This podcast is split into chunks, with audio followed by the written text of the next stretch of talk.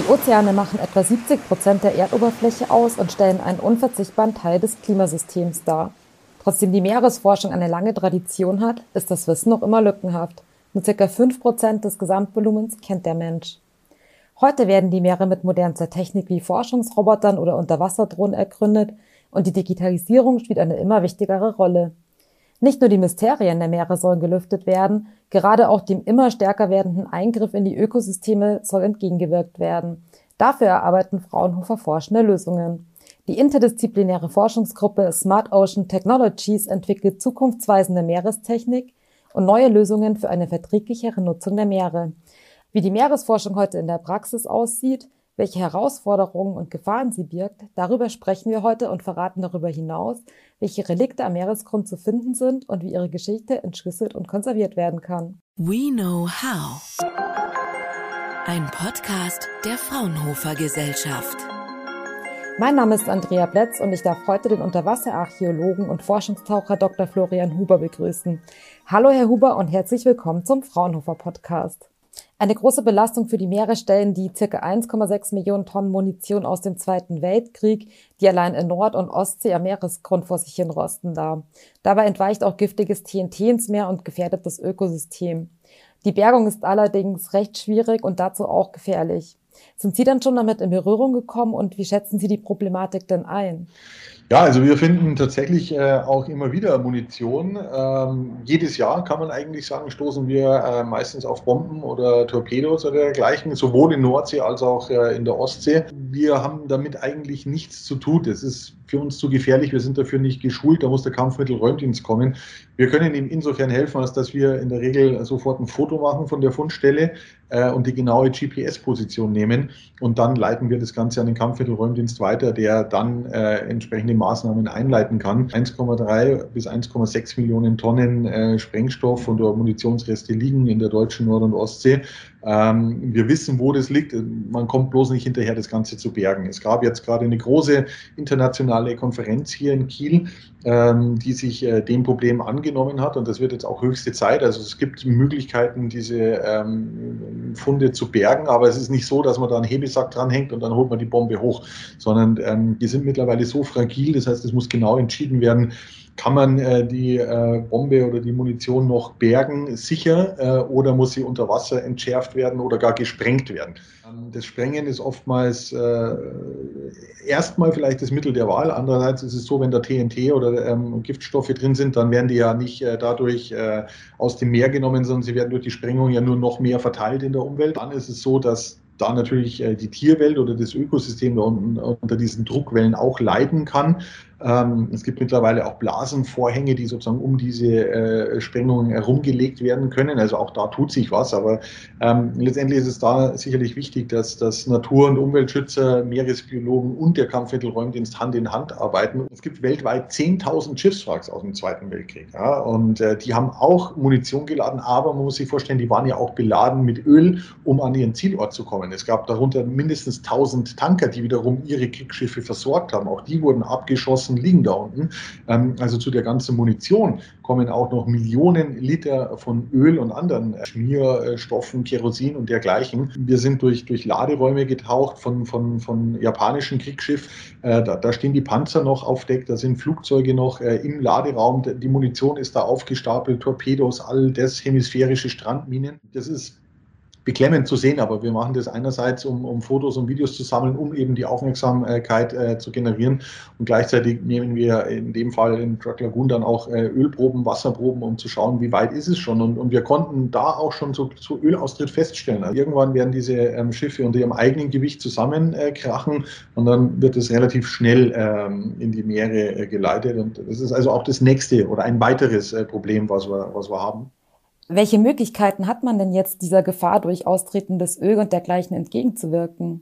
Es gibt also Methoden, das Öl äh, abzupumpen und äh, man kann das sogar wieder aufbereiten und dann weiterverwenden. Auch das wurde schon gemacht. Nun ist es so, jetzt muss man natürlich die einzelnen Länder dazu überreden, das zu machen, denn das kostet ja Geld. Das wird letztendlich nur über die Politik funktionieren und man wird viel, viel Geld in die Hand nehmen müssen, um das äh, zu bereinigen. Aber man sollte das machen, denn äh, es gibt es mehr nur einmal und äh, es brennt an allen Ecken und Kanten. Es ist überfischt, es ist übersäuert, überdüngt, es, es wird zu warm und dann kommen eben noch diese Munitionsreste dazu. Ganz zu schweigen vom Tourismus. Äh, Sie können sich vorstellen, ähm, was passiert und das kann immer wieder mal passieren und ist schon passiert, dass diese Bomben, ähm, gerade so, so kugelförmige äh, Bomben, äh, Ankertauminen, dass die auftreiben über Nacht. Ja? Und dann, äh, dann äh, könnte da ein Kreuzfahrtschiff reinfahren oder es wurden auch schon Bomben mit dem Anker hochgezogen, äh, die hingen dann auf einmal am Anker und da musste das ganze Schiff ähm, evakuiert werden.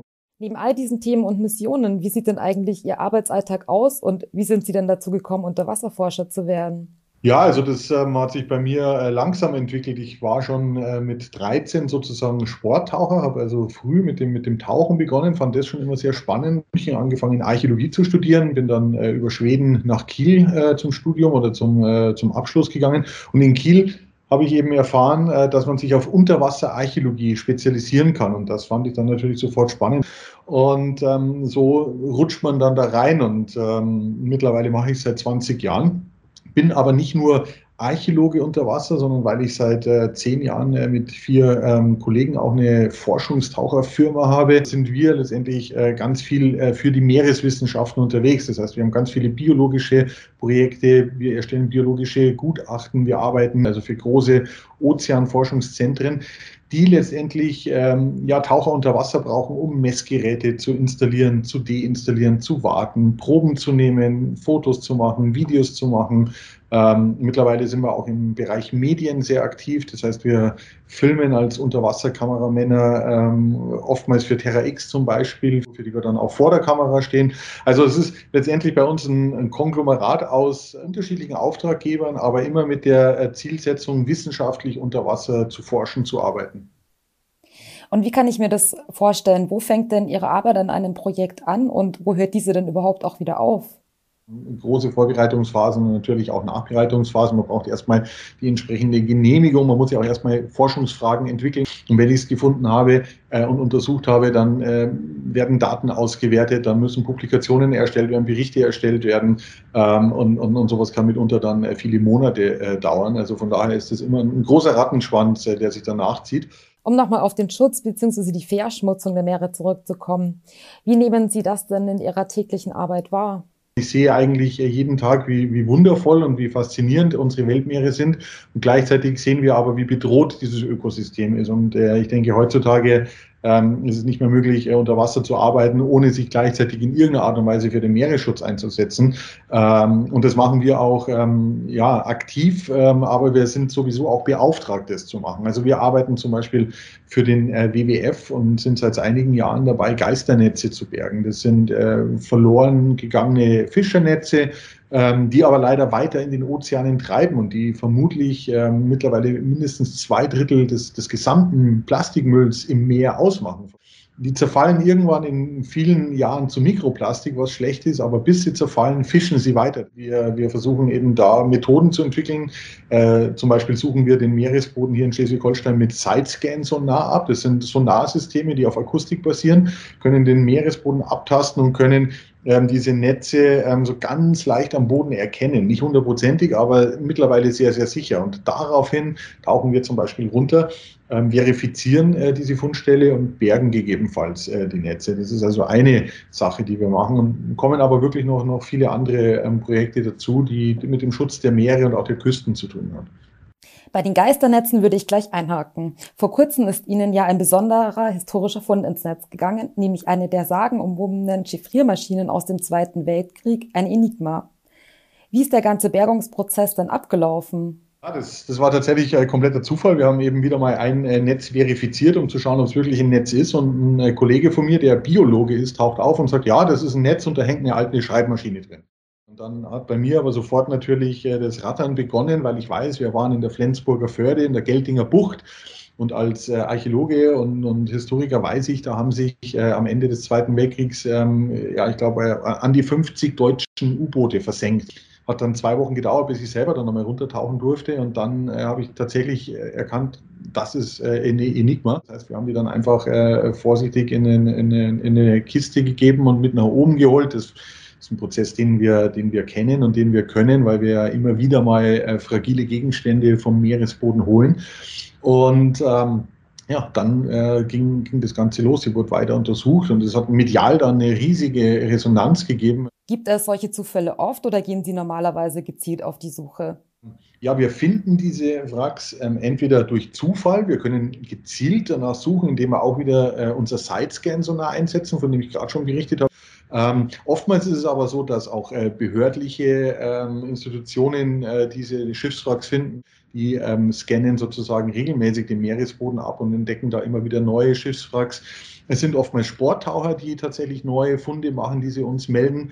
Ähm, oder wir gehen eben auch gezielt äh, auf die Suche. Aber wir wissen, dass es momentan äh, um und bei drei Millionen Schiffswracks weltweit gibt. Äh, die Meere, die Flüsse, die Seen, die sind wirklich voll mit kulturellem Erbe, also mit Hinterlassenschaften.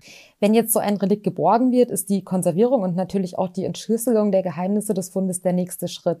Hier kommt dann auch wieder Technologie ins Spiel. Im Fall der Enigma hat das Fraunhofer IMTE mit einem hochauflösenden CT-Scan geholfen, der Maschine ihre Geheimnisse zu entlocken. Welche Rolle spielt Technologie und gerade auch die Digitalisierung denn heute in der Archäologie und Unterwasserforschung? Extrem wichtig tatsächlich und es wird immer wichtiger. Äh, im, im, Fall der Enigma ähm, war dieses CT natürlich erstmal wichtig, um überhaupt ins Innere zu schauen. Ich kann die Maschine nicht einfach wieder aufmachen. Ähm, das heißt, von außen ist es erstmal nur äh, eine extrem verrostete und vergammelte äh, Schreibmaschine. Ähm, aber es gab unterschiedliche Typen, je nachdem, wie viele Walzen da drin waren. Und äh, das könnten wir so gar nicht sehen, aber durch ein CT waren wir relativ schnell in der Lage zu sehen, ah, das ist eine sogenannte M4, also eine Marine-Enigma mit, mit vier Walzen. In dem Fall ist es auch interessant und wichtig für die Restauratoren, die jetzt vor dem Problem sitzen, Enigma restaurieren zu müssen, die aus dem Wasser kommt. Das passiert auch nicht alle Tage und das ist ein äh, Kompositgerät, bestehend aus Holz, Plastik äh, und Metall. Das ist also noch schwieriger. Da helfen eben CT-Aufnahmen ungemein. Sie sind für die Öffentlichkeit interessant, äh, weil die letztendlich auch äh, nicht nur das Foto der Enigma haben, sondern sie können auch direkt mal den Blick ins Innere werfen. Und tatsächlich geht es auch darum, Funde auf Dauer über im besten Fall Jahrhunderte ähm, haltbar zu machen. Und ähm, es ist zum Beispiel auch so, dass wir auch längst nicht alles mit nach oben bringen, was wir unter Wasser finden. Äh, dementsprechend haben wir auch mittlerweile Techniken entwickelt, ähm, die Fundstellen unter Wasser zu dokumentieren, äh, äh zu digitalisieren, in 3D zum Beispiel zu modellieren. Das heißt, wir machen von einem Schiffswrack tausende von Fotos, können die in entsprechende Programme geben und haben dann wirklich ein originalgetreues äh, 3D-Modell. Das äh, kann man dann durch eine VR-Brille betrachten, kann also selber virtuell abtauchen äh, zu bestimmten Schiffswracks. Man kann dann diese 3D-Modelle auch ausdrucken, ähm, kann also quasi das Wrack in, in, in Maßstab 1 zu 20 äh, ins Museum stellen und so erfahrbar machen. Also es ist dann eben auch für die museale Arbeit extrem wichtig. Funde digital, virtuell mit nach oben zu bringen, ist extrem wichtig wichtig und äh, ein ganz spannendes Feld. Was ist für Sie denn das wichtigste technische Equipment, ohne dass Sie niemals auf eine Mission gehen würden? Ja, ich brauche einfach so ein paar Basics beim Tauchen. Ne? Also ich brauche äh, im besten immer eine, eine gut gefüllte ähm, Druckluftflasche mit, da haben wir unterschiedliche Gase auch drin. Wir tauchen gar nicht immer nur mit Luft. Ähm, aber ansonsten brauche ich natürlich immer eine perfekt funktionierende Ausrüstung. Also äh, alles ist oftmals äh, oder eigentlich immer redundant dabei. Also ich habe immer zwei Atemregler dabei, zwei Tauchcomputer, eine zweite Ersatzmaske, falls was passiert, mehrere Lampen. Ähm, das muss alles natürlich sehr stabil und, und durchdacht sein, dass, dass wir da unten sicher arbeiten können. Denn wir sind in einer lebensfeindlichen Umgebung, auch oftmals in, in, in Höhlensystemen, wo wir einen Kilometer in eine Höhle reintauchen. Und dementsprechend ist unsere Ausrüstung letztendlich auch ein Stück weit unsere Lebensversicherung. Ja, die Sicherheit spielt natürlich gerade bei solch erschwerten Bedingungen unter Wasser eine zentrale Rolle, zumal es hier aktuell auch kaum Möglichkeiten gibt, vorab unter realen Bedingungen zu testen. Genau da setzt das Digital Ocean Lab als Unterwassertestfeld an, das Testequipment als auch geeignete Testfelder in die praxisorientierte Forschung und Entwicklung einbezieht und macht den Anfang für einen Forschungscampus für Unterwassertechnologien, der in den nächsten Jahren in Rostock entstehen soll. Im Wesentlichen besteht es aus zwei Bereichen einer Operationszentrale an Land sowie einem Testareal unter Wasser. Dort sollen künftig unter der Federführung des Fraunhofer Instituts für grafische Datenverarbeitung IGD unter idealen Bedingungen neue Technologien entwickelt oder optimiert werden. Anwendungsbeispiele für diese Technologien sind Suchmissionen nach vermissten Flugzeugen oder Munitionsaltlasten, die Entmüllung der Meere oder die Kontrolle von Fischbeständen. Würde das denn Ihre Arbeit erleichtern und würden Sie denn da auch gerne mal was testen? Definitiv. Also äh, neue Technik ist immer wichtig, ist immer willkommen und äh, die, die, die, die Meerestechnik, die schreitet ja glücklicherweise auch voran und äh, das sind natürlich ähm, Techniken, die, die, die uns das Leben leichter machen und die uns äh, hoffentlich äh, in Zukunft eben ja, helfen, einerseits die Meere besser zu erforschen und andererseits besser zu schützen. Ich, ich muss eine Zahl mal loswerden, was ich immer so erstaunlich finde. Ähm, es waren zwölf Menschen ähm, mittlerweile auf dem Mond. Ja? Es waren aber erst vier am tiefsten Punkt unserer Erde im Marianengraben. Äh, meines Erachtens äh, mehr Geld in, äh, in, in, unsere Ozeane stecken. Das ist äh, wichtig, sehr, sehr wichtig. Was brennt Ihnen denn jetzt noch nach 20 Jahren Meeresforschung unter den Nägeln, beziehungsweise welche Herausforderungen möchten Sie sich unbedingt noch stellen? Ja, das ist schwierig, weil, ähm, wie gesagt, ich bin ja eigentlich äh, Archäologe, aber angesichts ähm, der Probleme, die wir haben, äh, erscheint die Archäologie eigentlich gar nicht so wichtig irgendwie. Ne? Ähm, also, weil es ist schön, diese Schiffswracks zu erforschen, es ist spannend, wir können Museen füllen, wir können ähm, Menschen fürs Meer begeistern. Das ist sicherlich, äh, finde ich, mit so der wichtigste Part. Ähm, aber äh, tatsächlich ist eben der Meeresschutz, der Küstenschutz bald auch für mich wichtiger. Ich möchte einfach noch ähm, viele Jahre äh, in der Meeresforschung bleiben. Ich möchte weiter ähm, ja, Bücher schreiben, Vorträge halten. Wir versuchen weiter unseren, unseren Beitrag zu leisten. Wir sind enthusiastische Forschungstaucher und ähm, wir wollen diese Begeisterung für die Meere äh, einfach an viele Leute weitergeben. Wir, wir müssen einfach äh, eine, eine, eine viel größere Achtsamkeit entwickeln, die, äh, die, die brauchen wir. Nicht nur für die Meere, für unseren ganzen Planeten. Wie wichtig die Unterwasserforschung ist und welchen Herausforderungen ein Unterwasserforscher gegenübersteht, hat uns heute Dr. Florian Huber geschildert. Außerdem haben wir über neue Technologien gesprochen und wie zentral es ist, unsere Ozeane zu schützen. Vielen lieben Dank für das spannende Gespräch. Servus, ciao. Ciao. Fraunhofer. We know how.